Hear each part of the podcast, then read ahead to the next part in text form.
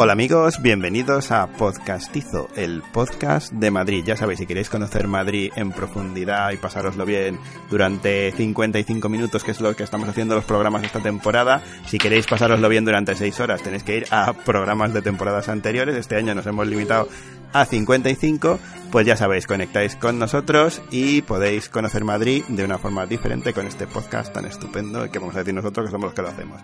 Así que hoy tenemos nueva edición del Madrid Friki y tenemos aquí con nosotros al Doctor Dimensional. Doctor, ¿qué tal? Hola.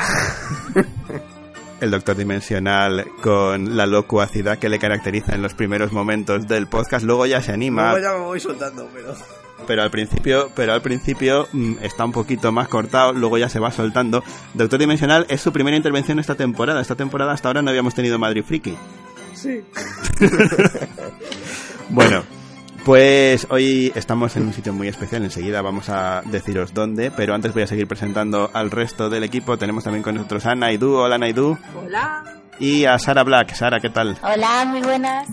Hoy tenemos una mesa amplia, como veis, y eh, vamos, No, a no vamos a seguir presentando. Bueno, no lo veis, es, es verdad, tenéis razón el doctor dimensional. Lo escucháis, lo intuís, y si no os lo cuento yo ya. Tenemos también con nosotros a un nuevo contertulio, Fernando, ¿qué tal? Muy buenas tardes.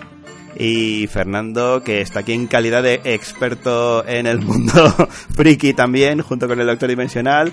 ¿Y dónde estamos, queridos amigos? Este programa es el primer programa de una serie de podcast que vamos a dedicar al mundillo friki madrileño, al mundo de las tiendas de cómics, de juegos, a las novelas de fantasía, eh, en fin, a todo este tipo de cosas que nos gustan tanto.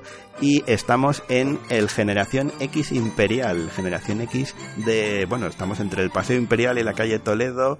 Estamos en la calle Santa Casilda. Es una de las calles transversales de la calle Toledo. O sea, un sitio, vamos, más castizo imposible, al lado de la puerta de Toledo. Y tenemos con nosotros aquí al capitán de Generación X Imperial, Miguel Ángel. ¿Qué tal? Hola, ¿qué tal? ¿Cómo estamos? Pues nada, encantados de estar aquí. Bueno, muchas gracias por dejarnos aquí montar el tenderete e iniciamos la serie con, con vosotros. Sin problemas. Muy bien, bueno, tenemos también a Victoria que es eh, está también por aquí, pero se nos ha ido ahora porque estamos en la tienda, que la tienda está abierta, está atendiendo público y claro, se nos ha tenido que levantar en este momento, pero pero bueno, enseguida nos la presenta, os la presentamos en cuanto vuelva. Esperemos que esto ocurra mucho durante la... Este, durante este es el tema, este es el eso tema. quiere decir que vendemos muchísimo. Exacto, exacto. Bueno, a mí me consta que vendéis bastante, ¿eh?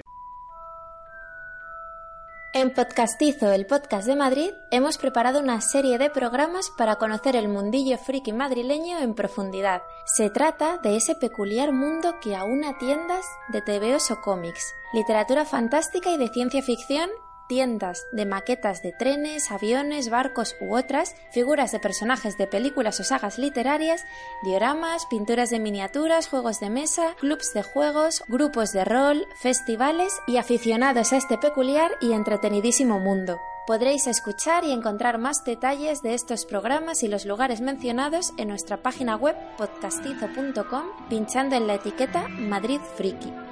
Nuestra tienda de cabecera, Generación X Imperial, situada en Santa Casilda 3, muy cerquita de Puerta de Toledo y de Madrid Río, pertenece a la mayor cadena de tiendas de cómics y juegos de la península, nacida en 1994. Las tiendas Generación X, famosas por su variedad, la organización de torneos en el local y porque sus dependientes son los primeros frikis del lugar. Arte 9 Cruz asegura ser la tienda más antigua de Madrid en venta de cómics y la más cercana a Sol, ya que está en la calle Cruz 37. Electra Comics, en San Bernardo 20, abierta desde los 80 y cercana a la Plaza de la Luna, es otro clásico. La zona de la calle de la Luna, junto a la Plaza de Santa María Soledad Torres Acosta, más conocida como Plaza de la Luna, es un paraíso de tiendas de cómics y juegos de mesa, en donde podemos destacar en su número 6 a la tienda de miniaturas Atlántica Juegos o en el 24 la tienda Otaku Center. Júpiter Juegos, antigua tienda Evolution Store Madrid, En Manuel Silvela 8 está especializada en juegos de cartas. En el rastro, además de los míticos puestos de cambio y compra de cromos, tenemos lugares como Comic Hunter, en la calle Mira el Río Baja 21, otro clásico del mundillo. Más apartada del centro, en Avenida Betanzos 74, está la galardonada Akira Comics, que fue premiada por la Comic Con de San Diego en 2012 como la mejor tienda de cómics del mundo. Recibieron el premio Eisner Spirit of Comics, el Oscar de los cómics. Las tiendas de maquetas madrileñas de larga tradición como Reina, fundada en 1938 y situada en la calle Desengaño 24, Martínez Modelismo en Alcántara 70 o Lojume en Cartagena 117 son de visita obligada. Además, encontraréis fricada retro en Popland, en la calle Manuela Malasaña 24, cacharritos electrónicos en Juguetrónica, en Alberta Aguilera 1, y en la calle Corredera Alta de San Pablo 28 está Curiosité, llena de cosas originales para regalar. En varios lugares de España encontráis las camisetas Made in Spain de la tienda de El Señor Miyagi, aquí en calle Toledo número 16. Un buen lugar para comprar o vender consolas antiguas es Choyo Games, en el número 8 de la calle Arenal, portal que ya tratamos en nuestro programa número 25 por ser hogar del ratoncito Pérez. Para tomar algo, además de la veterana La Hemeroteca de Avenida Filipinas 14 y del bar de Getafe Bader en la Plaza de las Estalactitas, como clásicos de la vida nocturna madrileña, en la zona de Malasaña, antiguo barrio de maravillas, existen numerosos bares para jugar a juegos de mesa y poder tomar una copa con amigos, como los bares vecinos Star Bar y Red Bar, en los números 20 y 22 de San Vicente Ferrer respectivamente. También hay lugares interesantes en Argüelles, con varios escape rooms y locales de juegos de mesa en otras zonas de Madrid, que iremos conociendo en detalle poco a poco en futuros programas. Por cierto, todo friki que se precie escucha Planeta de Juegos, podcast que os recomendamos, nacido de la Asociación Cultural Mecatol Rex, un local en Carabanchel para jugar y aprender a jugar juegos de mesa de todo tipo en el horario que los asociados quieran. Estad atentos porque ellos mismos nos lo contarán en un próximo episodio de Madrid Friki en Podcastizo. Bueno, pues eh, vamos a hablar, vamos a hablar de todo este mundillo que nos gusta a todos tanto. Ya sabéis, tenemos aquí a nuestros expertos. Ah, mira, ya viene por aquí Victoria. ¿Qué Venga a tal? ¿Qué decir- tal? Venga a decir hola, hola. Viene a decir hola. Bien, hoy, hoy como veis, el doctor dimensional dice hola, Victoria dice hola, todos van saludando así en plan hola. Y bueno, eh, en fin, abrimos, abrimos la charla, ya sabéis, aquí todos intervenir libremente y vamos a ver si montamos un ambiente friki. De hecho, veo por aquí que Sara ya tiene un gorro de bruja de Harry Potter, Fernando está con una espada desenvainada, Miguel Ángel nos está mirando raro, se le están poniendo los ojos rojos, yo no sé, y el doctor dimensional que acaba de sacar un tercer brazo, yo no digo nada. Yo no os cuento mi superpoder porque quizás os llevaríais un gran, una gran sorpresa. Bueno. Bueno, lo primero, Miguel Ángel, cuéntanos, ¿desde cuándo os viene la afición esta de, por el mundillo este de la fantasía, los juegos de mesa, todo este tipo de cosas que metemos todo en un, no sé si, no sé si lo ves como para meter en un, en un todo o habría que desgajar. Metes, metes todo en, Meto todo en un una todo. bolsa demasiado amplia. Una bolsa amplia. Pero vamos, en principio, a mí todo esto me gusta, pues mira, eh, ahora mismo tengo años y desde que empecé a leer ciencia ficción con 10, 12 años, me gusta todo este, todo este mundillo. Si hablamos de leer eh, cómics o tebeos o como los queramos llamar, es posiblemente incluso anterior. O sea, cuando nací, nací ahí en el rastro y enfrente tenía una librería en la que todos los domingos caía algo. O sea que tú eres también de zona castiza, del Totalmente. rastro, nada menos. Totalmente. sí, Entonces, sí. entonces te vamos a invitar para el especial que hagamos del rastro, que tenemos ya preparados a bastante gente que, que es de la zona, nacida en la zona y criada en la zona. Pues de aquí tanto como criado no, pero nacido sí, desde luego. Ajá. Entonces, desde, desde entonces estoy haciendo cosas en este mundillo. Luego me han gustado mucho los juegos de mesa. Mi primer Wargame me lo compré con 12 años.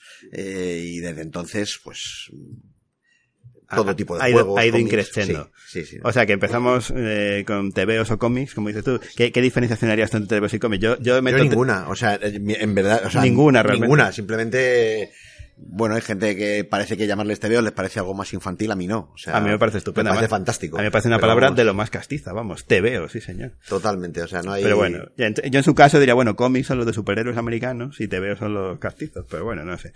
En fin. Bueno, entonces empezamos con los tebeos, las novelas, y la ciencia ficción. Yo también, yo también soy de los de ciencia ficción, ya lo sabes tú. Y, y luego ya pasamos a los juegos, Wargames. ¿Eras de los de Warhammer en la época? No.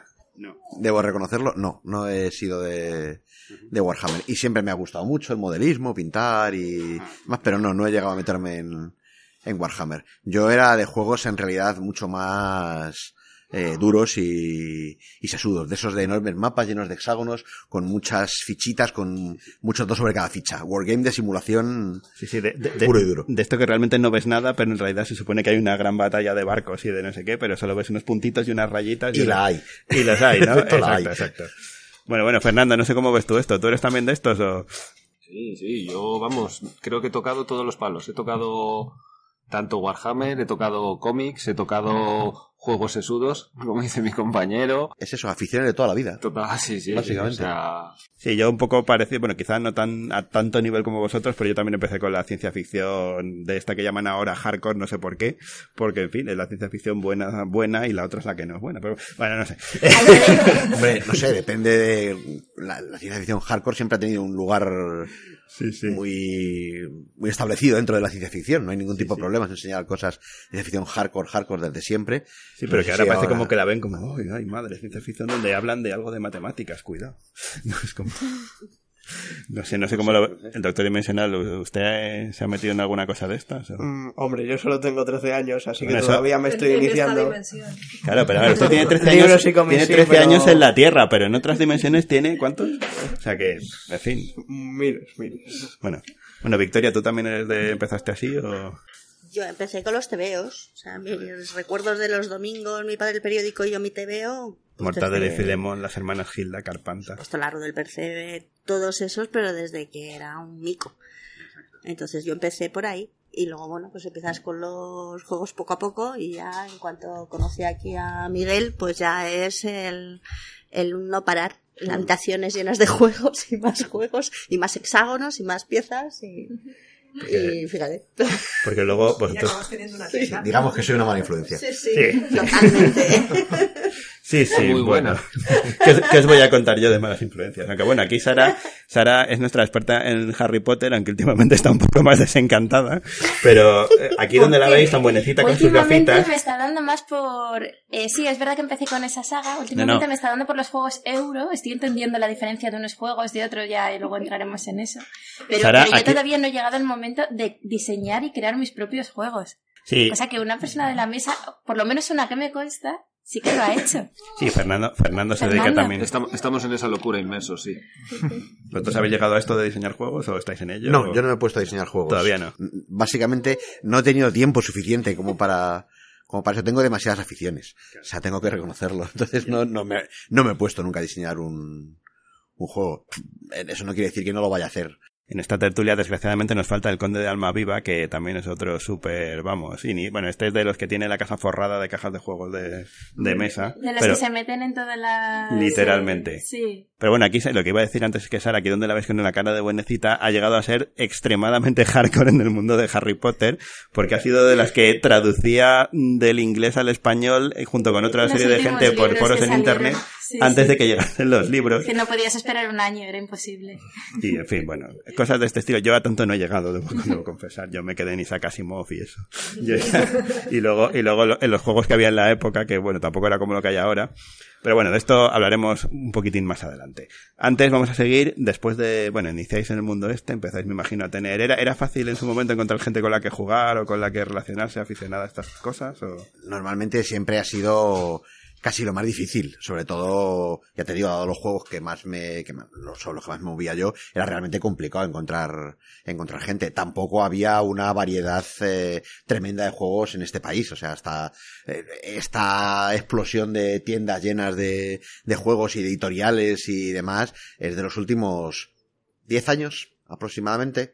O sea, es cuando van empezando a, a moverse. El, el resto de, de años de los que he llevado esta afición, la verdad es que la cantidad de juegos que podía haber y más era muy limitadita. Y además tenías que importarlos, eh, andar pidiéndolos los de simulación, eh, todos a, a las históricas como Avalon Hill o similar en su momento, hace mucho, muchos años. Y todo ese tipo de, de cosas era lo que tenías que ir, ir haciendo, ir importando. Era muy difícil encontrar aquí. Había tres o cuatro tiendas que podían traerte juegos.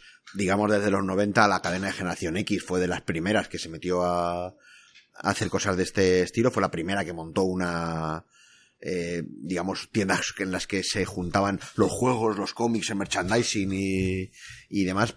Pero hasta entonces no había, no había gran cosa. Era difícil y encontrar gente con la que jugar era complicado. Siempre podías buscar un grupo de amigos, pero vamos, no era, no era sencillo. No había, no había como ahora foros de internet que se localiza a la gente mucho más fácil. Era, Hombre, pues no, francamente. era todo mucho más... Ni montabas grupos de WhatsApp. Ni Exacto. nada. No, es que ahora ya parece para los chavales de hoy en día esto será como cosa de ciencia ficción, pero entonces no había ni móviles. O sea que fijaos. Es que también decía que Internet ha ayudado bastante a difundir un poco este mundo, porque era un, un mundo como que estabas aislado porque no conocías a nadie en tu entorno que jugara o que le gustaran estos temas y a través de Internet sí que puedes entrar en foros, contactar con más gente y, y al final es, ha ayudado bastante a la explosión Bueno, que está habiendo ahora, ¿no? De... también estabas aislado porque vivías en este país. ¿Vale? No nos engañemos. O sea, yo, por ejemplo, te digo que los importaba, que importábamos los juegos y en Estados Unidos el mercado de juegos era brutal. O sea, tremendo. Claro, sí, que digamos que no, no, las editoriales no se lanzaban aquí a estas cosas. Es lo que digo, que habiendo, yo esto no sé qué pensáis, pero habiendo dibujantes de TVOs, vamos a decir TVOs, eh, españoles tan importantes que están por todo el mundo, de, vamos, de los superhéroes americanos hasta los TVOs franceses, hay un montón de dibujantes españoles, sin embargo, ¿qué editorial española se lanza a sacar originales hechos por ellos sin que sean versiones traducidas de los TVOs extranjeros? Pues, pocas. eso, o sea, gente que se arriesga y, Claro. y siempre, siempre ha habido. Pero muy poca, muy poca. Sí, muy poca. Claro. Y es que eso es lo que. Y claro, preferimos que se arriesguen fuera y luego ya vendemos aquí lo que, lo que ya ha triunfado en el extranjero. Eso es muy español. Mu- muy español. Incluso, incluso las mismas editoriales, para lo que son eh, a nivel de juegos de mesa, las propias editoriales muy pocas apuestan por, por producto nacional. Si- normalmente siempre esperan a, a ver un juego que haya triunfado en el extranjero y entonces ya te lo traen y te lo traducen, si no, nada tampoco. Pues a ver, señores de las editoriales, ya está bien, hombre. Apuesten un poco, pónganse las perras un poco en el producto nacional, que también sacamos cosas buenas, joder. Si nos apostasen un poco más, seguro que habría muchas más cosas, ¿no? No, las hay, las hay. Y te puedo señalar ahí unos cuantos jugadores de. He visto por ahí uno del 2 de mayo que, Sí. que tiene, tiene una pinta. Bueno, ya lo había visto, pero. Ah, y no solo ese, o sea, juegos como el del Predator que está ahí arriba, por ejemplo, es de otros nacionales, el del De incómodos invitados, este, el, ¿no? el virus, el virus que es el juego más vendido en la tienda, es un juego. Es el más vendido de la tienda. Ah, esto, esto. El virus es el juego más vendido en la tienda desde que salió. En unidades es el más vendido en la tienda, además con muchísima diferencia. Bueno, antes de llegar a la tienda, que llegamos enseguida, eh, es que te- tenéis que contarnos la etapa esta, porque vosotros sois de Teleco. Uy, Sois- como los de Big Bang Theory. Sí somos telecos. Esta- pues pues pasaste, pasasteis por Telefónica Uy, si te digo por, dónde- y por más sitios. por muchos sitios, o sea, así en... ¿Qué habrá en Telefónica? Porque conozco yo a mucha gente de este estilo que le gusta estas cosas, todos en Telefónica. ¿Qué tendrán en Telefónica? No sé, Pues, el, tama- el tamaño. eso. El tamaño que absorbe una cantidad de... Ahí en, en De Mordor, ¿no? impresionante, ¿no? Ya saben, ya saben los oyentes que a la sede de Telefónica se le llama popularmente como Mordor, esta que está ahí en, en las tablas, ¿no? Es el, el- el edificio de Mordor. Hombre, en realidad parece más un conjunto de cubos de. Telefónica. Un saludo a Mordor, hola. Digo, en realidad parece más un conjunto de cubos que, que Mordor, pero... No, no, sí, cre- sí creo que, la, creo que, que, que la, la gente, Doctor Dimensional, no sé si está a favor de las telefónicas, fíjese. Yo creo que hay gente que les tiene manía, no sé por qué. O sea, son cosas que... Pero, pero en fin. Bueno, entonces, Eh, Te digo, es, es, vamos, es una cosa, una trayectoria ya larguísima. Son varios años en la universidad, luego cuando salí de allí, eh, en- trabajando en empresas de ingeniería como GMV, luego pasé a Telefónica, luego de allí, eso fue en Telefónica más D, de allí fui a una consultora de internet, de allí volví a Telefónica, de allí a una em- empresa de desarrollo de, de web, de allí volví otra vez a Telefónica. Luego saliste. O sea, y luego al final ya definitivamente el- Claro, a, a eso íbamos. Y luego diste este paso a generación X, a poner un, un generación X. ¿Esto cómo, cómo, cómo pensasteis esto? ¿Cómo? Porque eso es una decisión. Bueno, bien, o sea, es... Buscar un plan B siempre, estar con la idea de, bueno, un plan B, un plan B por cambiar. pero, pero este es un plan B que mola un montón. ¿eh? Bueno, pero hay veces que no lo encuentro. A ver, si me lo pienso y busco un plan B, intento que me guste. Claro, ¿Vale? si no, no sería un plan B, sería un cambio de trabajo. Claro, Entonces, claro. Entonces, bueno, pues la idea es... Llega un momento en el que el sector de la ingeniería y la informática, que es el que hemos trabajado durante muchos años, uno pues se da cuenta que el- ni el trabajo ni la formación se valoran, ni, ni nada, que da igual lo que hagas o no hagas, que eres un número, que... Sí, vamos, lo- que viene pasando en el mundo laboral en los últimos Eh, tiempos. sí, lo que pasa en todos los trabajos Sí, medianamente cualificados de este, Medianamente de lo que sea, vamos. de este país. ¿sí? Entonces, a partir de ese momento llegas y dices, ¿qué hago? Y dices, bueno, pues ahora mismo todavía tengo la oportunidad, tengo la posibilidad, vamos a meternos a ello. Y, Haces números y adelante. Y os, vinisteis para acá, que recordamos otra vez, aunque lo hemos dicho ya, que esta es el Generación X Imperial, no cualquier eh, Generación X, que además, oye, el nombre os ha quedado porque es que queda perfecto para los fans de Star Wars de lo Imperio, queda perfecto, o sea, Debemos, Todo debemos reconocer ahí Todo que, confluye como un puzzle sideral. pero debemos reconocer que no fue idea nuestra, lo de Imperial. No. No, no, fue una idea de una amiga de Telefónica. eh, sí, De un saludo para Telefónica. que por cierto, si nos quiere patrocinar, oye, pues... Este programa ha sido patrocinado. Una compañera de trabajo y amiga que cuando íbamos a poner esto, de repente un día llegó y nos dijo, ya sé qué nombre, ya sé qué nombre le podéis poner, ya sé qué nombre. Estáis en el barrio imperial. El barrio imperial. Generación claro. X imperial, dices. Claro, perfecto. Nada de rebelión, sino imperial, efectivamente. No, no, por supuesto. O sea, Claro. siempre imperio, está claro. Eh, Aquí todos sois de imperio, ¿hay alguno de rebelde? ¿Algún pringao? Con, No, con lo bien. bien que viste el negro. Usted tampoco, El ¿no, lado tiene un atractivo especial. Aquí todos somos mala gente, todos somos del lado Seguro, oscuro. pero he dicho, o sea, viva el imperio y ojalá que el coyote pilla corro caminos. Claro, esto es, esto es. Esto, esto siempre es así, siempre nos va el lado maléfico y bueno, pues la verdad es que estamos en el barrio imperial, así que qué mejor que ponerle Generación X Imperial. Además al lado del Paseo Imperial, que por eso es lo del barrio, ya lo localizan los oyentes, ¿no? Puerta de Toledo para abajo, en- entre el puente de Toledo y la Puerta de Toledo, un poquito ladeado según se baja por la calle Toledo a la derecha, ahí lo tienen. Y, en fin, o sea, un sitio estupendo. Yo, desde luego, nosotros, mm, que bueno, ya los oyentes, aunque nunca decimos exactamente dónde están nuestros estudios, ya creo que los oyentes atentos ya lo habrán adivinado durante todos estos programas, porque al final se localiza. Y al final, Sara es nuestra tienda de referencia, porque nosotros desde Por que... supuesto que sí, si es que un día van a venir a tomar chocolate, chocolate con churros, vas a tener a todos los seguidores En la puerta. en la puerta. Sí, Sí, ¿no? ¿Os da miedo que os siga alguien? Eh, Tenemos 500. en fin. Hay 500 oyentes, no creo que ninguno esté tan loco. No, hombre, joder, 500 oyentes no, Doctor Dimensional, acabamos de hacer las 60.000 descargas el Ah, otro bueno. día, joder, ya, no está mal. Tampoco, Es que en su tampoco... dimensión no hay tantos. Claro, va a ser eso, va a ser eso. Bueno, total, que es nuestra Nosotros, aunque, bueno, últimamente debido a temas estudiantiles, eh, eh, en- yo al menos no he podido pasar tanto, pero normalmente nos gusta claro pasar es que con frecuencia. Siempre hay ambientazos, siempre hay grupos de, de juegos, los ves con sus miniaturas, otro grupito con otras cosas. Y nosotros todavía no nos hemos unido a un grupo La de esos, ¿eh? tenemos que unirnos. Con el cronómetro temporizador este que tenéis, que vais viendo a ver quién gana, quién no. Ah, yo, vamos. Un, un día nos tenemos que animar porque todavía no hemos jugado. Hemos Sí, venido, aquí todavía no hemos jugado. Pero no, No hemos llegado jugado. a jugar aquí. Sí, Hay que hacerlo, ¿eh? Eso pues sí. no depende de nosotros. Eso depende de vosotros. Exactamente, sí, La sí, sí. experiencia, la experiencia de jugar a una partida en lo que es en una tienda especializada como pueda ser esta, la verdad que es muy, muy gratificante. Además de que conoces a gente nueva, puedes hacer amistades, puedes hablar del mundo mientras estás jugando. La verdad que es muy, muy aconsejable, sí. No, Y además que, que con Miguel Ángel y con Victoria se pasa estupendamente porque aparte aquí nos estamos... Bueno, a veces a mí me da un poco de cosa porque venimos a veces a horas así cercanas a la hora de cierre y empezamos aquí a hablar y la cosa se va alargando y al final la esta pobre gente se va a su casa a la... Pero sabes que no es un monólogo, no es que vengáis y habléis No, no, vosotros, no, no. nosotros lo llevamos también. Sí, pero vamos, que al final Nos gusta. nos, nos gusta darle la lengua aquí a todos, ya lo saben los oyentes, y en fin, nos tiramos aquí hablando de los temas más variopintos, Y, y por cierto, una cosa, ahora que hablaba, estaba, iba iba a decir, hablamos de temas históricos mucho, porque es que aquí, aquí donde lo veis, Miguel Ángel también se ha dedicado al tema de la historia. Que es que le das a todo, macho. que tú Sí, que- sí, sí, también, ¿qué le vamos a hacer? O Es, sea, es- estudió, eh, así en los ratos libres, pues fue estudiando historia y resulta que es licenciado en historia también. Sí, sí, sí. sí, sí, claro. Yo creo que esto ya surgió, esto ya surge por lo de los juegos. Tú estos juegos de guerra, a mí la historia me mola. Pues entre otras cosas, sí, no nos vamos a Ah, engañar. Sí, o sea, no, no, sí se veía Al venir. final quieres saber más e indagar más sobre el mundo que, al donde te llevan los juegos.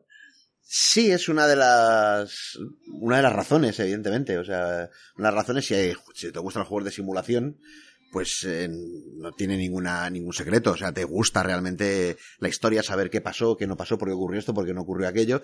Entonces, bueno, pues eso sí me lleva. Hay más razones, eh, que me llevan a lo de la historia, pero vamos. Sí. eso es otro. Sí, hombre, a mí, yo que también soy muy aficionado a la historia, eh, quizás no tanto a la historia militar, pero sí a la historia en general, la verdad es que eh, con los juegos se aprende un montón de cosas, ¿eh? Y Se yo- jugando al Risk y se acaba Sí, y eso que el. Risk a mí no es el que más me va, la verdad. De estos, de los de nuestra época, así cuando eran cuatro juegos y ya está. Pero yo, por ejemplo, con juegos de ordenador, eh, aprendes un montón de, yo jugaba, que sí que jugaba bastante, aprendes un montón de cosas de, de, yo qué sé, los tipos de embarcaciones de la, en Corea, y tú dices tú, joder. Y esto, y se aprende ahí. O sea, cosas curiosísimas, eh. Y de ahí vas hilando una tras otra y al final, pues claro, al final, pues te dedicas a estudiar historia. Sí, pero bueno, la historia es mucho más que simplemente bueno, o sea, que los temas de la tipo historia militar me gusta Sí, pero por, que- por pero- muchas otras razones. O sea, pero, que, pero que es una manera de, de Sí, sí, sí, sí. A ver, es una manera de entrar en la, en la historia, es entrar por allí, entrar por los juegos y decir, ah, pues mira, eh, vamos a hacer un poquito más de esto, un poquito más de lo otro, es una posibilidad, pero vamos, hay, hay muchas más. Es algo que también me ha gustado siempre desde, desde pequeño, o sea, es algo que el- también me ha, me ha gustado, me ha apasionado también la historia y bueno, pues cuando tuve la, posi- la posibilidad dije, venga, vamos, te aseguro que no hay ningún problema en, en hacerlo, es muy diferente a hacer la primera que tienes toda la presión de, de, de tenerla, que se haga en esta otra y dices, si apruebo, apruebo, si no, no pasa nada. Y dices, pues, venga, y no sé, vamos, se nota muchísimo. Tiene nada que ver el nivel de madurez que tienes y, y demás a la hora de afrontar exámenes o trabajos o, o si miras algo encima que te gusta, se hace Es verdad, es verdad. muy cómodamente. Ya sabéis, a estudiar una segunda carrera. Venga.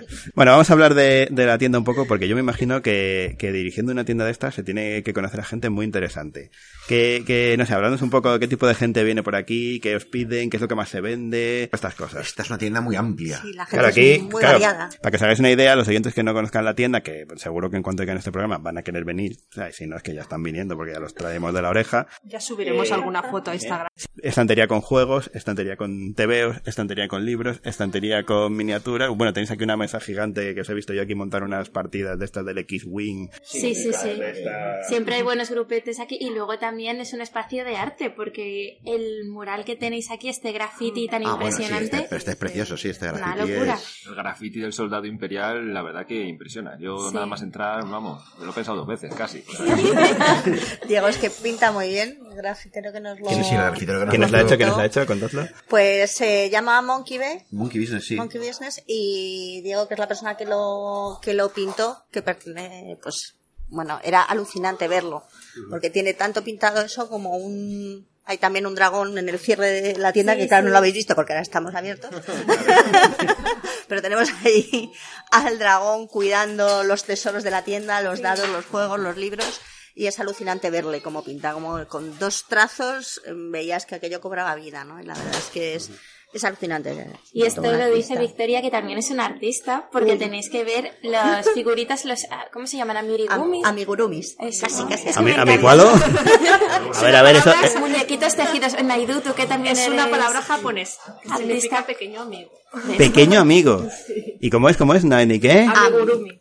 Amigurumi. Sí, al final son muñecos Son tejidos. muñecos que- de crochet, de ganchillo. Sí. Oye, me estáis diciendo que entonces amigurumi es, es amigo pequeño en japonés, pero eso se parece mucho al español, ¿no? es el muñeco tejido y que en principio pues en Japón la tradición lo que dicen es que pues tienen son compañeros Y tienen como un pequeño alma y te, te acompañan, a su dueño le acompañan en lo bueno, en lo malo, le animan. Entonces, eh, Tienes aquí a todos los muñecos de Star Wars, ha el ha Belén, llegado- los superhéroes. Ha llegado la moda amigurumi al mundo friki y ahora Sí, pues sí. hay patrones para hacer todo tipo de, de, pues eso, superhéroes, Star Wars. eh. sí, además, eh, cuando empiezas a hacer algunos, luego lo bueno es que te vas inventando los tuyos. Sí, la, mitad de los, la mitad de los que están aquí en la tienda, los patrones son de ella, ya no. Sí, ya es evolución.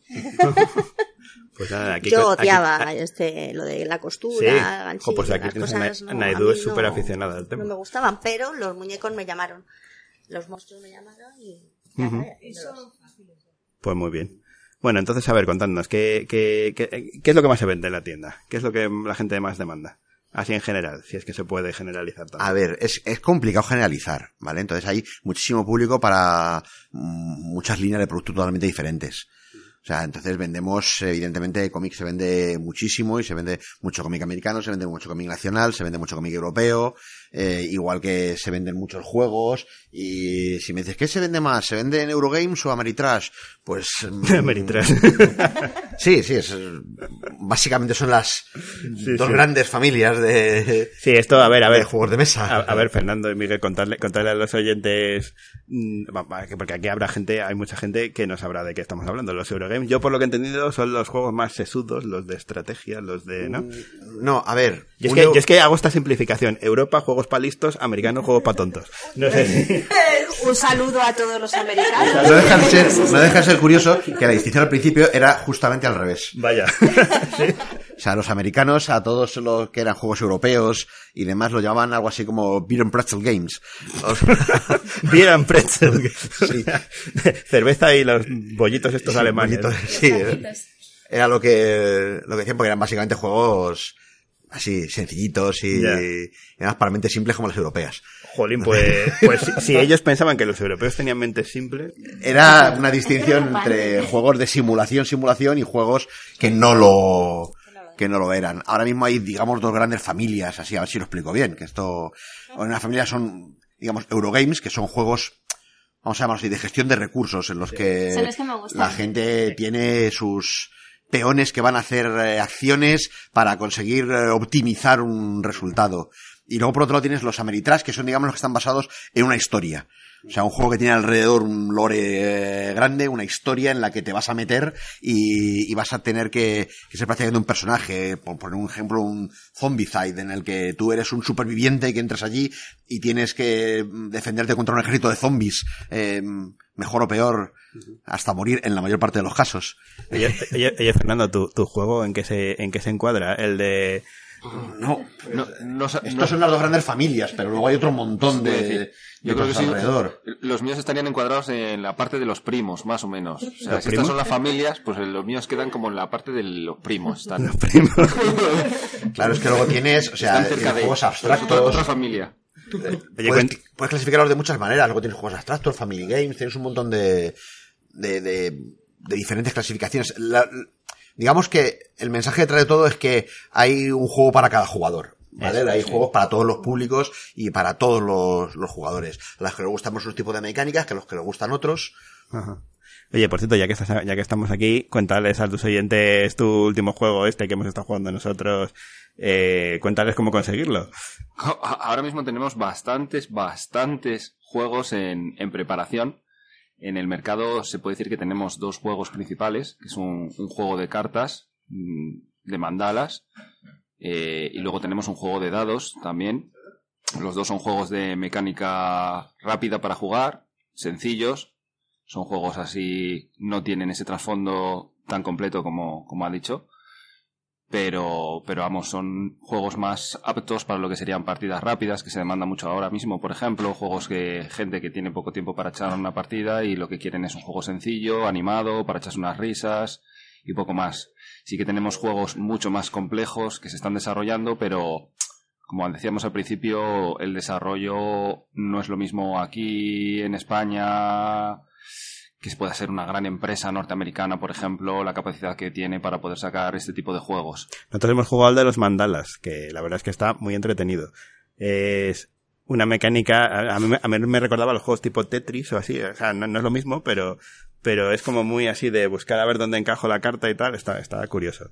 Sí, buscábamos un poco precisamente eso, un juego que, que pudiese entretener, que llegase a todo tipo de público, no limitarte a un público así más juvenil, sino que incluso más eh, un grupo de familia pudiese jugar en su casa. Y con el juego de dados, por ejemplo, pues lo que buscábamos era algo diferente, sacar unos dados que pudiesen luego incluso aquellos que les gusta el pintar las miniaturas y demás, pues sacar una especie de miniatura con forma de dado. Y que al mismo tiempo pudieses pues luego jugar con ellos, echar unas partidas que hay a nivel de apuestas y demás. Y, son juegos un poco diferentes de lo que te puedas encontrar. Oye, vende, ve- vende la cosa, di, di- di cómo se llama para que lo localicen.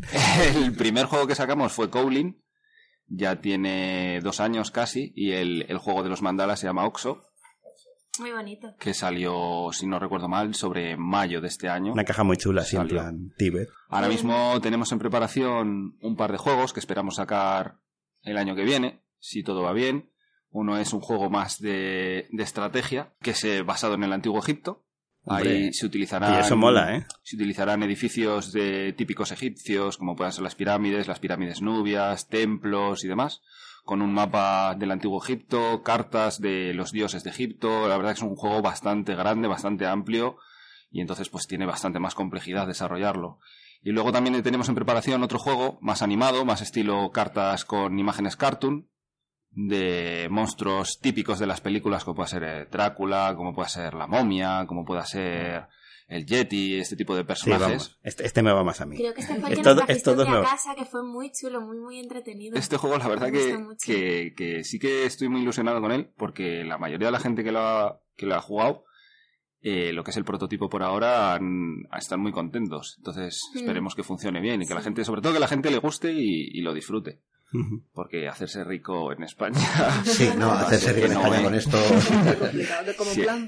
Si- alguien menos tiene, complejo. si alguien tiene esa ilusión, a lo mejor tenemos un Richard Garfield por ahí en España, ojalá, ojalá, la verdad que ojalá que sí. Pero, pero la verdad que ahora mismo Richard Garfield hay uno. Estos son plan B para disfrutar No y tener de calidad de vida, no no para deja de ser un rico. matemático metido a diseñar juegos. Sí, que al final casi todo es un poco afición, ¿no? De la Es gente. una afición, es una afición. O sea, realmente es, mm, pues igual que sacarse una segunda carrera, pues Sí. no es que tampoco esperes mm, hacerte rico por sacarte una segunda carrera, lo haces por tu afición, porque te gusta, porque quieres conocer y, y esto es lo mismo, es te pica el gusanillo, tienes unas ideas y, y realmente es que necesitas sacarlas, darlas a conocer, compartirlas y que la gente, pues, mm, sobre todo es la ilusión de que la gente a lo mejor el día de mañana lo pruebe y, lo disfrute y lo vea y le guste y, y digas, anda, mira, pues me alegra, me alegra haber sacado algo que la gente lo ha pasado bien con ello. Como lo de hacer un podcast, ¿no? Que, que de momento llevamos una cuenta de resultados de menos 600 euros. Pero te apetece hacerlo. Exacto. Pero muchas sonrisas, es lo importante. Exacto, exacto. Pero bueno, de de nuevo volvemos a mandar un saludo a Telefónica si quiere patrocinarnos. Hola, señores de Telefónica, que estamos. Eh, no tomen en cuenta nuestras críticas anteriormente eh, emitidas, pero en fin, bueno. Eh,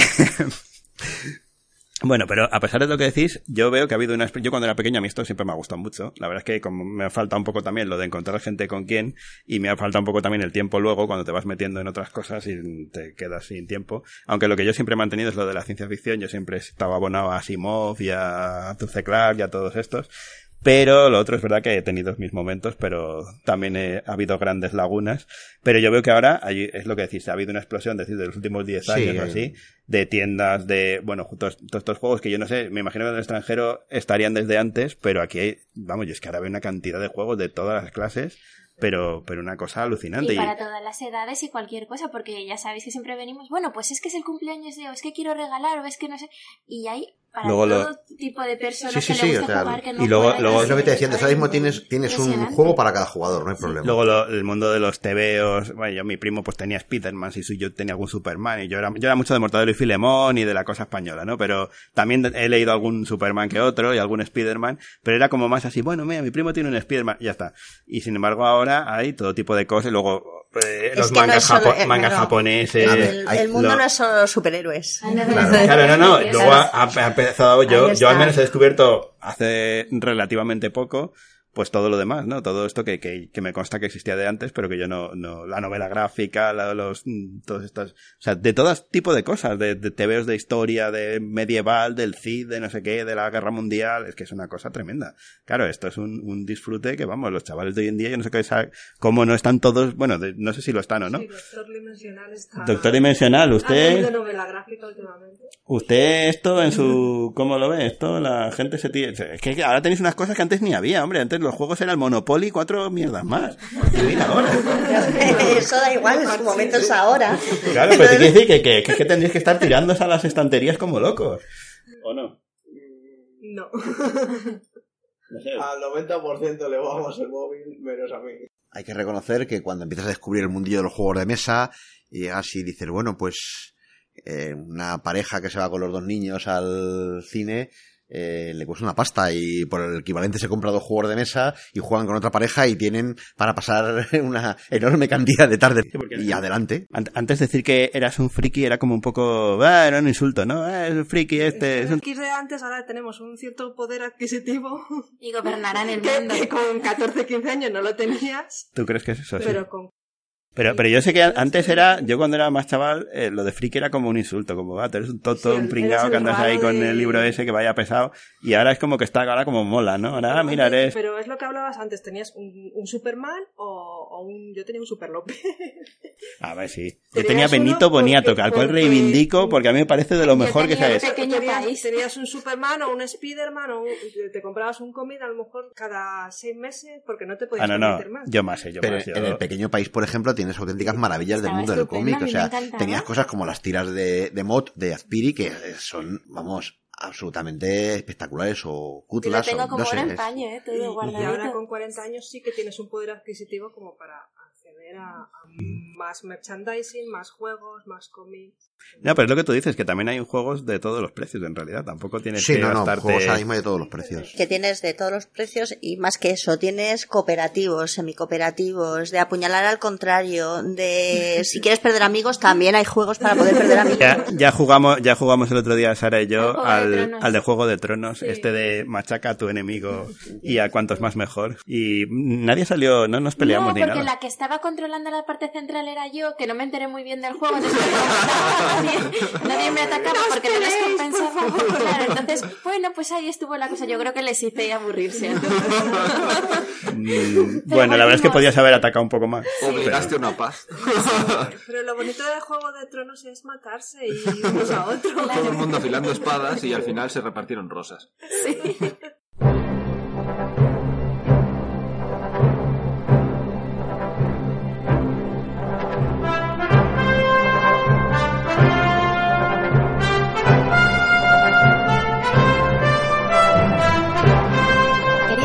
amigos de Podcastizo, el podcast de Madrid, interrumpimos la emisión para presentaros a Neptuno, uno de nuestros queridos colaboradores que tiene que haceros una recomendación muy especial. Hola queridos amigos, efectivamente recordaros que nos podéis escuchar todos los lunes desde las 2 de la tarde y también a partir de las 10 de la noche desde radioviajera.com.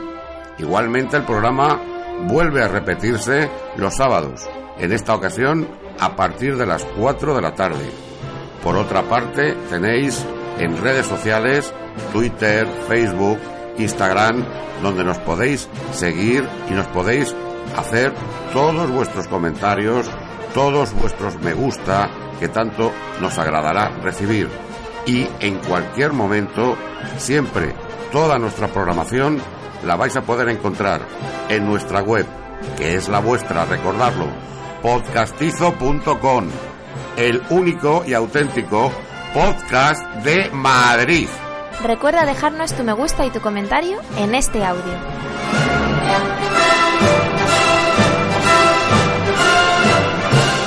Pues eso, luego otra cosa, a mí me da que el, el aficionado a estos temas es un cliente fiel. O sea, es una persona que viene y repite y repite y repite y repite y es como adictivo y ya se queda aquí enganchado. Hombre, normalmente sí. ¿Vale? Normalmente sí, pero o sea, es casi normal por el patrón de compra en una tienda de este estilo. O sea, no nos vamos a engañar. Todo lo que tienes aquí lo puedes comprar por internet. Hmm. No hay ningún tipo de problemas. ¿Por qué no lo compras por internet y vienes a comprarlo aquí? Porque vienes, charlas con gente que le gusta lo que te gusta a ti. Exacto. Charlas con el tipo de la tienda que eh, le gustan mucho unos juegos más, otros menos, y te el cuenta tipo, de este o el del tipo otro. de la tienda que no ves lo que controla aquí el amigo, ¿eh? Sí. Muy pocas veces, bueno, algunas veces dicen, no, pues eso no lo sé, o no me lo he leído tal, alguna vez me lo has contado, pero... Sí, no, eh, Que, que además está bien, oye, porque si no lo has leído, pues ya está. De casi todo te dice, ah, sí, sí, mira, no, espera, trae, y ya verás, y te saca algo que te gusta más de lo que ibas a pedir. Yo sí, yo lo aconsejaría mucho. Antes de comprar algo por internet, acercaros a una tienda de este tipo. O sea, aunque os lleve un ratito y digáis, es que lo puedo hacer desde mi casa tranquilamente, sí, pero ir a la tienda, ahí os van a aconsejar, vais a tener una charla, a lo mejor eso que pensáis vosotros que os va a ir genial, luego hablando con el dependiente os dais cuenta de que hay otra cosa mucho mejor, os pasáis un rato entretenido, conocéis gente, que internet está muy bien y tiene muchísimas cosas muy buenas, pero no dejéis de ir a las tiendas porque realmente, o sea, os estaríais perdiendo el 50% de lo que esto puede dar. Y la gente que viene aquí viene a eso. Entonces la gente que viene a eso, a un sitio donde lo encuentra, pues evidentemente vuelve. O sea, no es tampoco muy extraño que el cliente de este tipo de tienda sea bastante fiel. O sea, en general la gente suele serlo. Bueno, nosotros vinimos, yo no sé, cuándo, ya llevabais como dos años abiertos o algo así, yo creo. Llevamos cinco años. Llevamos y medio. cinco años y medio. Y os encontraréis gente muy diferente, ¿no? Totalmente, claro. Pero es, es Es lo, lo lógico, bonito. o sea, a ver, nos encontramos gente muy diferente porque en este país y en esta ciudad hay gente muy diferente. ¿Te une qué? Pues que te gustan determinados temas comunes y más. Encontramos gente de todo tipo. Pero es que date cuenta, aquí vendemos productos que sirven para los niños que nos salen de Joaquín Costa, que tenemos aquí al lado, que salen en, Ah, sí. En enormes cantidades de, de niños que pasan por delante de Hay la... que contarlo a los oyentes, aquí al lado está el Colegio Joaquín Costa, justo vamos en perpendicular, oye, está, habéis elegido el sitio que vamos, barrio imperial y encima la calle por la que, digamos, más niños pasan, según salen del colegio, atraviesan, cuando como pilles hora de salida de niños, ya es como un aluvión y tienes que irte prácticamente a la calzada arriesgando tu vida. El colegio del instituto es, es como la sabana, van los, los. Bueno, pues todos pasan por aquí, realmente. Desde esos, pues eso hasta de un poder adquisitivo razonablemente alto, o sea, singles con dinero, que es una variedad increíble de, de gente, pero tan increíble, pues como la variedad que tenemos aquí alrededor, digamos. Y hemos tenido, pues, no sé, mm, cursos de técnicas de pintura básica, lo que teníamos era gente de generaciones muy distintas y todos juntos, pues, y pasándoselo fenomenal, ¿no? Y la verdad es que eso es una gozada. La verdad que es, es muy bonito, no solo eso, el poder juntar diferentes personas, diferentes, parece ser, diferentes tipos o categorías o clases, Sí, sí. sino que además el desarrollo que ha experimentado últimamente, porque antes el cómic se veía un poco como algo para niños, que era en plan de vamos a comprarle un cómic al niño. Y ahora cómics, últimamente, eh, vosotros lo podéis decir mejor que nadie, ya han pasado esa frontera de- del niño, incluso se consideran un, un arte dentro de lo que pueda ser cualquier otra categoría. Hay obras auténticamente espectaculares dentro del mundo del cómic. También hay que tener en cuenta otra cosa, y es que ahí también como país llevamos muchísimo retraso. ¿Vale? Eso está claro, el mundo del cómic eh, Y- se ha y no desarrollado por este falta de muy, dibujantes. Muy, muy tarde. No, no, en absoluto. O sea, tenemos Guionistas. dibujantes y guionistas, que no solamente, es, sí. No solamente es un tema de, Sí, de sí, sí. dibujante, muchas veces hay gente que le gusta más el cómic de, de guion, digamos, que el cómic de dibujante. Generalmente el, el dibujo me importa un poco, pero si el guion es bueno, eh, me vale. Gente que es al revés, gente que dice, no, es que a mí lo que me gusta es el tipo de... Dijo, pero vamos, en este país tenemos guionistas y dibujantes fantásticos. Fantásticos, de, de, de primera línea. A ver, desde Y, siempre, y siempre muy mal atendidos. Y también, y también tenemos editoriales de primera línea, ¿qué falla aquí? ¿Mm? Tenemos dibujantes de primera línea, guionistas de primera línea. Falta que las editoriales. Que esto de reeditar libros de. Eh, lo que sea, que ya han triunfado por ahí, pues hombre. A mí me da un poco la sensación, a lo mejor, que es que la idea o la cultura que tiene el comprador puede que no sea todavía la misma que mantienen las grandes editoriales. O sea, como que las grandes editoriales todavía están un poco ancladas en ese pasado. Sí, y sin embargo, si tú te fijas en, en los compradores, o sea, hay gente que, que no le importa gastarse un dinero, o sea, por un juego español y, y compran un juego español muchas veces porque es español. No nos engañemos, o sea, hay, hay dibujantes de cómic americano, como decían antes, que son españoles. Y que son españoles que están trabajando allí porque es que aquí no se les hace caso. ¿Y por qué no se les hace caso? Porque es que las editoriales precisamente no arriesgan. Pues ahora mismo Sí, tienes que- gente en todos los sectores que, se te- que tienes el trabajo fuera porque aquí no hay. Gente muy válida que tiene No hay iniciativa, sí. Doctor Dimensional. Total. Y en su instituto hay gamers. y- En mi instituto tenemos un profesor de matemáticas que es gamer y friki. ¿Y es el que os inci- incita a los demás o.?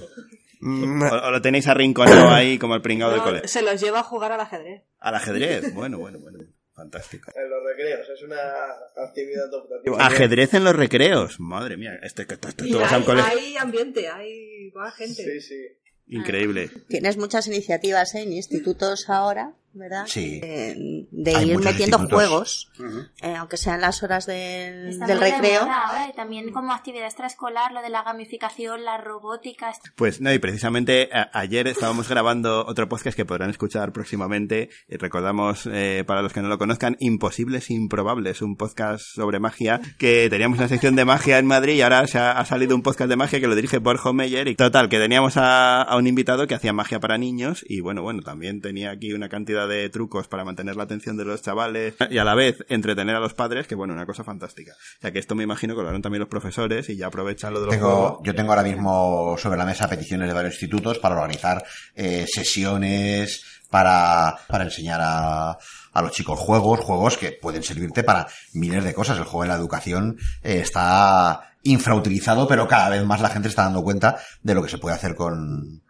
con Es que ellos. Al final, incluso para, para potenciar la- el trabajo cooperativo, la Sí, bueno, claro. a Eso siempre. un juego lo pueden, O sea, siempre pueden tienes- conseguir de una forma lúdica. A ver, parece tonto, pero en Zombicide o aprendes a trabajar en equipo o no, o no sales vivo, ¿eh? ya te lo aseguro.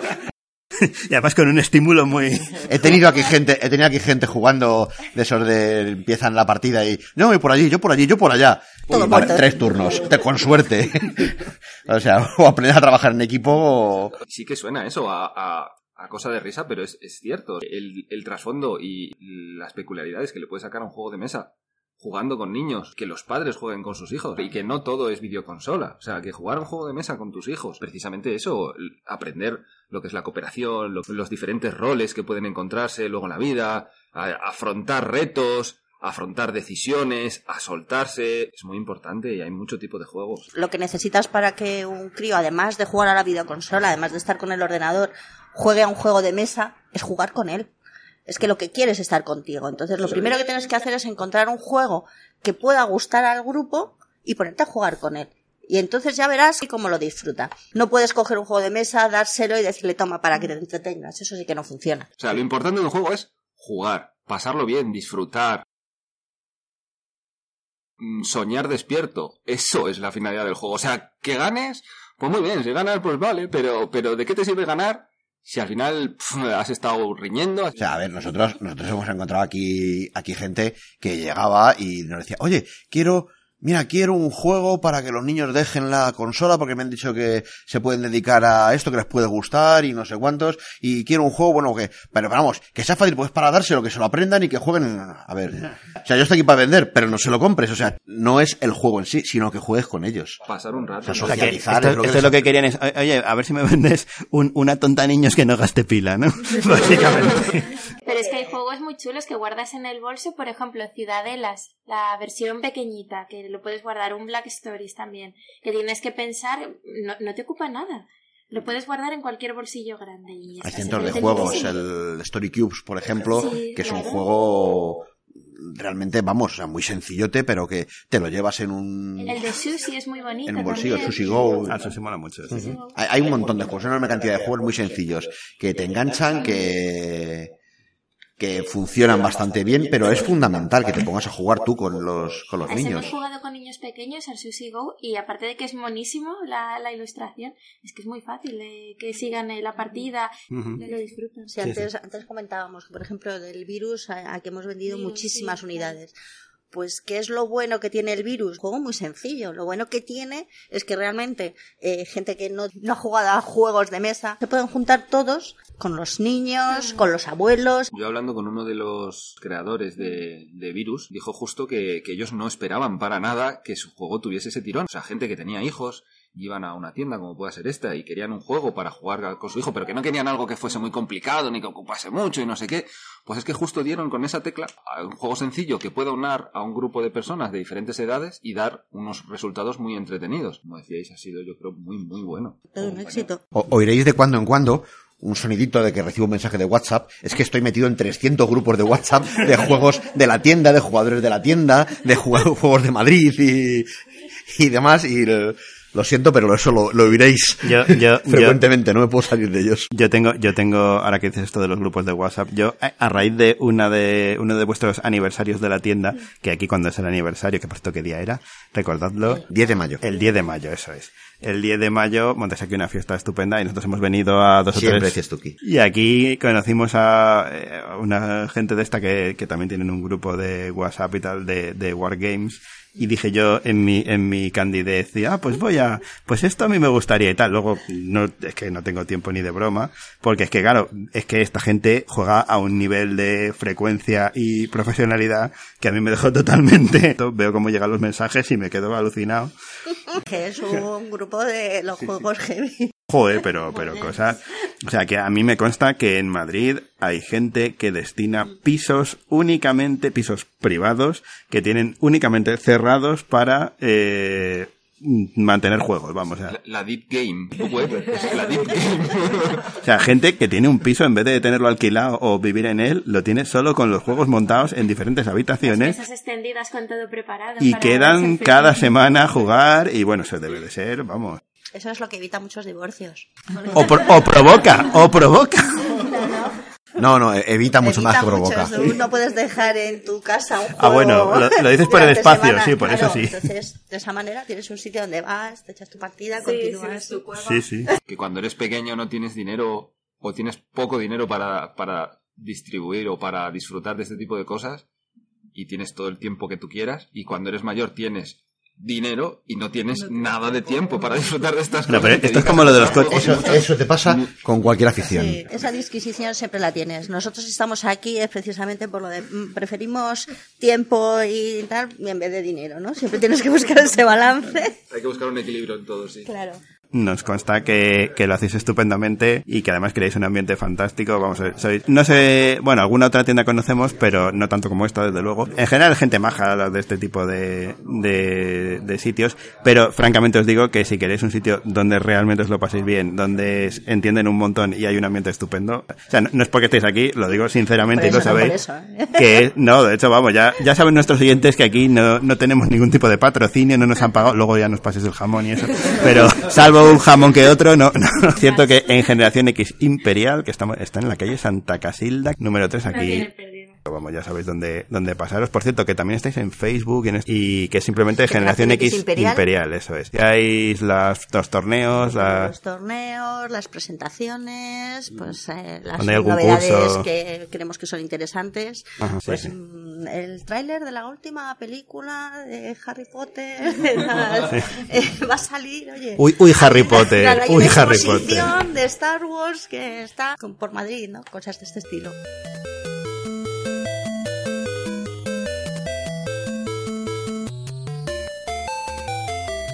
Bueno, y antes, antes de, de despedirnos, estamos aquí haciendo, haciendo una charla de lo más. Por aquí estáis invitados a todas las charlas que queráis, ¿eh? ya sabéis. En fin, vamos a seguir hablando de estos temas y eh, invitados estáis, vamos, de invitados de lujo, ya sabéis. Pero bueno, antes de despedirnos, vamos a ver, Doctor Dimensional, que hace este tiempo que no, no tiene ustedes atendidos a los oyentes, hace tiempo que no, que no les cuenta cuáles han sido sus últimas fricadas, sus últimos avances en su evolución hacia un mayor friquismo. Y entonces, ¿qué, es- qué es lo último? Eh, me, me está contando por aquí Naidu que está usted leyendo una serie de novelas gráficas que hasta ahora creo que es la primera, ¿no? Sí, ¿Y cuál es? Mouse. Mouse. En alemán y escrito así tal cual como suena. Sí, es que estos alemanes son un poco raros. En vez de poner mouse como los ingleses ponen mouse, que es como dicho en español pero mal, ¿no? Y en español ratón. Se llama así porque todos los personajes principales aparecen representados en forma de animalitos. Sobre la Segunda Guerra Mundial, sobre los campos de refugiados y esas cosas. Sí, bueno, refugiados. Eh, mm, ¿cómo se refugiados me parece que no, ¿eh? Campos de... De concentración. Eso. Llámalos por su nombre, campos de exterminio. Eso, eso. Es así, es muy triste, pero es así. Y, los, y los nazis, nazis? en forma de gatos. Ah, claro. Y luego lógico. los americanos en forma de perros, los polacos en forma de cerdos, ya... Joder, a los polacos les tocó el cerdo, vaya por Dios. Los franceses en forma de... ¿De qué, de qué? De gallo. de ranas, De ya rana. cada uno... ¿Y los rusos de qué van? Esos no aparecen. No salen, no salen, en la Segunda Guerra Mundial no salen. El cómic es americano, Sí, ¿eh? O sea, los que ganan la guerra no salen. Joder, pues. En esta novela gráfica en, compre- en concreto no salen los rusos porque se centra más en lo de los campos de exterminio. Claro, porque como los rusos de campo de exterminio no tienen ni idea, no- No, en Siberia no. Siberia era un sitio que hacía mucho frío, pero lo hacían por su bien, para que mantuviesen la juventud. Es bueno porque uno, para el cutis. con el frío uno se mantiene, se conserva mucho mejor, como podemos ver ahora saliendo a la calle mismamente, ¿no? porque hace un frío bastante importante en Madrid estos días. Entonces, en general, va un poco del tema este y qué tal, qué le está pareciendo. Eh, los dibujos están chulos, la historia... va Yo me lo leí la misma tarde que me lo regalaron del tirón. Ajá, ¿es gordito? ¿Cuántas páginas tiene? Es como así, ¿no? Unas 200 Los páginas. oyentes no están viendo esto que estamos haciendo con las manos. Hacen así con los dedos que es una así de unas 200 páginas. Comprobando el número exacto de páginas. en Ah, este espera. momento. Es que resulta... Ah, mira. 296. Resulta, resulta que... 296 Va- va- va- páginas. vamos a narrar la, la escena porque lo merece. Miguel Ángel se levanta inmediatamente, se acerca a una estantería y trae el libro de Maus. Oye, pues es más gordito de lo que tú decías, ¿eh? ¿Me dejas un momento? Mouse es un cómic que debe estar, debe estar en todas las tiendas de cómics. Ajá. Aparte de estar en todas las casas de los aficionados al cómic, Ganadora del premio Pulitzer, sí, entonces debe de estar bien, ¿no? Pulitzer es el premio este que salía en Superman 2, ¿sabes? Cuando está bajando de... esta es una novela gráfica ganadora un Pulitzer. No es cualquier cosa, ¿no? Y bueno, narra la, la historia del padre del autor. En efecto. Art Spiegelman es el autor, el padre es otro. Ajá. El señor Spiderman. De los Spiegelman de toda la vida. Bueno, sí, sí. Y, y entonces, doctor Dimensional, ¿cómo se hizo usted con esta novelaza? Porque... Pues me lo regaló Naidu y me lo regaló yo creo porque hace poco habíamos visto en el colegio la película de La vida es bella y se lo conté. Que también habla así un poco del tema de los campos de concentración. Sí, sí, sí. O sea que de la vida es bella hemos pasado a Mouse, buena evolución, sí señor. Eh, Yo creo que ya, ya que has enganchado una que te ha gustado, yo probaría con otra, ¿no? Ya que estamos. De hecho, Ya estás- iré avanzando. De hecho, estás en el sitio ideal para agenciarte la segunda. Esto de Eres una vez en Francia. Recuerdo que nos llevamos los tres Ah, estos. sí. Sí, si te gustan los son- cómics de historia, por ejemplo, de la Segunda Guerra Mundial y demás, Eras una vez en Francia es una gran elección. Exacto. Es, va sobre un poco el mismo tema, ¿no? Pero un judío que se intenta aprovechar de la situación y con, con el riesgo que ello conlleva. Es la historia de un superviviente. Sí. De un superviviente, pero que además pasa por caja. Para que os hagáis una idea, el personaje es un judío moldavo, creo recordar, pero es un judío que en ciertos momentos tiene un pasaporte de la Gestapo para hacer cualquier cosa mientras le permita sobrevivir. Es un superviviente, no se plantea la moralidad de lo que está haciendo para sobrevivir. Y si en un momento determinado tiene que ayudar a la resistencia, lo hace. Si en un momento dado tiene que ayudar a, a la Gestapo reciclando material, lo hace. Y, y de hecho también está basado en una historia real, si Sí. no recuerdo yo mal. Así que bueno, ahí tienes otro para seguir con el tema. Si quieres cambiar de tema, pues oye, también está bien, porque la verdad es que lo de los nazis al final acaba deprimiendo un poco, francamente. A mí yo que, que te diga tanto, tanta muerte y tanta Sí, salvajada. la verdad que sí. Que Porque si no quedase constancia de todo lo que pasó en la Segunda Guerra Mundial, habría otra peor. Bueno, y, a- y aún quedando ya verás. Pero, y nosotros igual no la vemos, pero tú ya, no sé, no sé. En fin, que está muy bien, está muy bien. Así que recomendamos a nuestros eh, oyentes Mouse, ¿no? Es la recomendación del Doctor Dimensional en Y ahora se, este se está aficionando a ver documentales. Tal. documental. Bueno, pues en, si, si vas a Alemania tienes un canal 24 horas con documentales de nazis. Es para que no se les olvide. No, hace poco vemos uno de, de republicanos españoles. Pero desde el punto de vista, de, No, el no, punto no. de vista alemán o No, no, del, del punto de vista de aquí. vamos. neutral. O sea, no- bueno, neutral, en fin. Para que no se les olvide. A ver, más que neutral, A ver, a ver, a ver, a ver, a ver. Que esto, dando caña a los nazis. Debéis decirlo, el punto de vista alemán no es un punto de vista nazi, el punto de vista alemán es el mismo punto de vista que tienes aquí. De hecho, posiblemente es bastante más duro que lo que hacemos aquí. sí, sí, o sea, sí. ellos, Nos consta que lo es, nos consta que lo la es. salida de un supermercado que había como cuatro o cinco coches de policía y digo, no típico, un accidente, alguna... Y no, había un graffiti con el símbolo este de la Sí, esvástica. sí, sí, es que es pero totalmente... claro, es una cosa... Pero bueno, hace, hace poco el Doctor Dimensional vio un documental de republicanos españoles, de cómo ayudaron a la resistencia francesa y tal. Y se enteró de que el primer tanque que llegó a París, en la liberación de París, se llamaba Guadalajara. Ah. Y que la mayoría de los soldados que liberaron París eran españoles. Claro, pero tú sabes cómo, cómo lo escriben los franceses en los libros. de- Dicen Guadalajaré. Claro, para que no se note. Claro. tienes un muy buen cómic de Paco gráfica, Roca, o sea, una gran novela gráfica que se llama Los surcos del azar. Trata toda la historia de la novena. Y la novena es la compañía de republicanos españoles integradas en el ejército de la Francia Libre. Sí, y, eso, todo esto salió en el y documento. fueron los primeros que, que llegaron allí a, a París. O sea, la mayor parte de la en efecto, si veis una película como Ar de París, y que si mal no recuerdo salen algunas tomas del desfile, veis los blindados decorados con nombres como Brunete o, o Belchite o similar. Y que luego pasaron a la historia como Bruneté, Teruelé y demás. A ver, pues en honor a la verdad hay que decir que los franceses eh, rinden muchos más honores a la novena que los españoles. Pero seguro que Lo dicen- cual no deja de ser triste. Pero también dirán a la novena francesa. yo te, yo te lo digo porque aquí el, el conde de Almaviva, eh, que lo tendremos que tener por aquí, nos contó que cuando estaba de Erasmus, mm, los franceses presentaron a Picasso y a Dalí como pintores franceses. Lo cual, en fin. Por eso. Bueno, pues una buena recomendación, Doctor Dimensional, y ahora ¿En enlaza su usted el biblioteca de referencia, Doctor Dimensional, le han recomendado algo? ¿Su bibliotecaria favorita? Es que Lola no es muy de recomendar. Es simpática y eso, pero No puede cómic. no. ¿Has probado, has probado a preguntarle? Prueba. Igual, igual es bueno preguntar, sí. Prueba a preguntar porque es muy posible que te pueda... Alguna vez. O sea, Es una bibli- bibliotecaria, sabe lo que tiene allí. Es muy posible que te pueda, que te pueda ayudar también. Ella, ¿no? Es muy posible que te pueda ayudar también ella a elegir algo que sea interesante. Supongo que sí.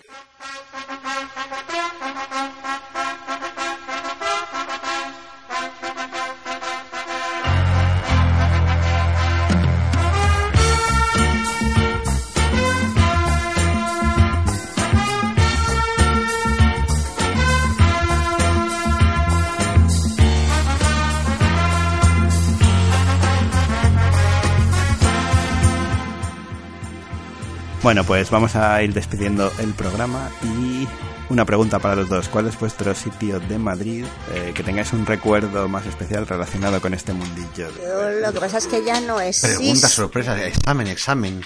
que ya, ya no existe, pero, al- Sí, sí, pero en mi cuéntanoslo memoria, porque está muy bien eso En mi memoria está, por ejemplo, el aventurero. El Era aventurero. un sitio de, de referencia que estaba hacia esquina además al principio de los soportales de, de la Plaza Mayor, subiendo además por la calle Toledo. Ejé, Que quedaba a la derecha, ¿verdad? Sí, ahora desgraciadamente venden souvenirs y estas cosas, ¿no? Sí, Pero sí. siempre era un, un sitio de... Lo recuerdo, lo discusión. recuerdo ese sitio. Contado también antes sobre maquetas. Bueno, y en maquetas íbamos a veces eh, a Maquetas Vicente. A Hobby Vicente, sí, bueno, o sea, Y, y era un sitio espectacular, una tienda muy chiquitita. quedan poquitas tiendas de modelismo en Madrid eh, decentes. Hay alguna ahora mismo. Están escondidillas, todavía. pero bueno, Sí, están escondidas, pero alguna se hay. pueden. Esta era muy chiquitita, pero era un sitio espectacular porque llegabas, te contaban, te Por lo mismo. enseñaban a hacer cosas. Por lo, por lo que decíamos antes, te porque te enseñaba lo que, hiciera, lo que fuera necesario, te daba los consejos que fueran necesarios, te decía esto te conviene, esto no te conviene, aprendías. ¿Esta dónde estaba? Esta estaba en Andrés Mellado. Desmellado. Ajá. Cerca de Moncloa.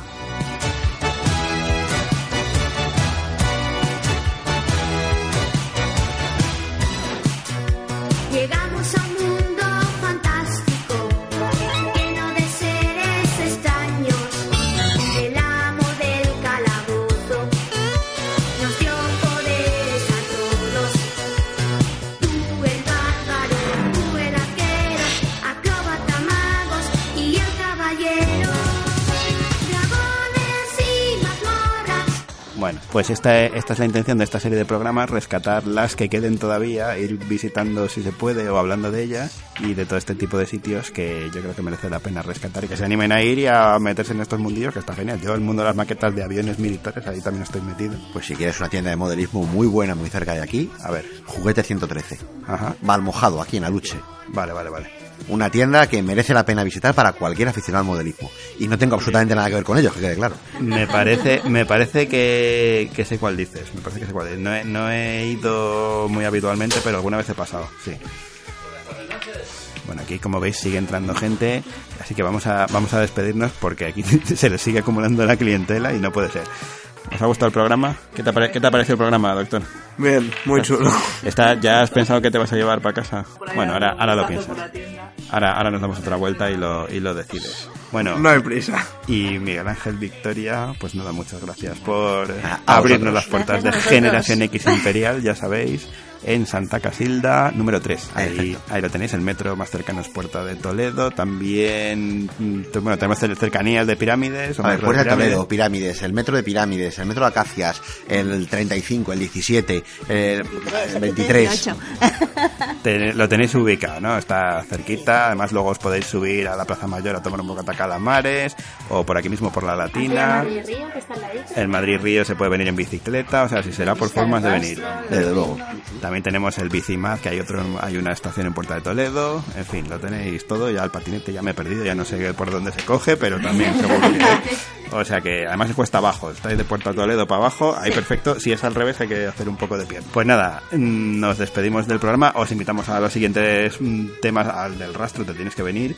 Y a otros temas, de, a otras tiendas de este, de este mundillo también os invitamos a participar, porque además que Fernando ahora ya se ha ido, pero estaba el hombre que tiene que venirse a más programas de esto. Pues nada, nos despedimos hasta el próximo podcastizo. Buenas tardes, noches, días, según lo escuchéis, amigos. Hasta pronto, el próximo podcast. Adiós. Adiós. Chao.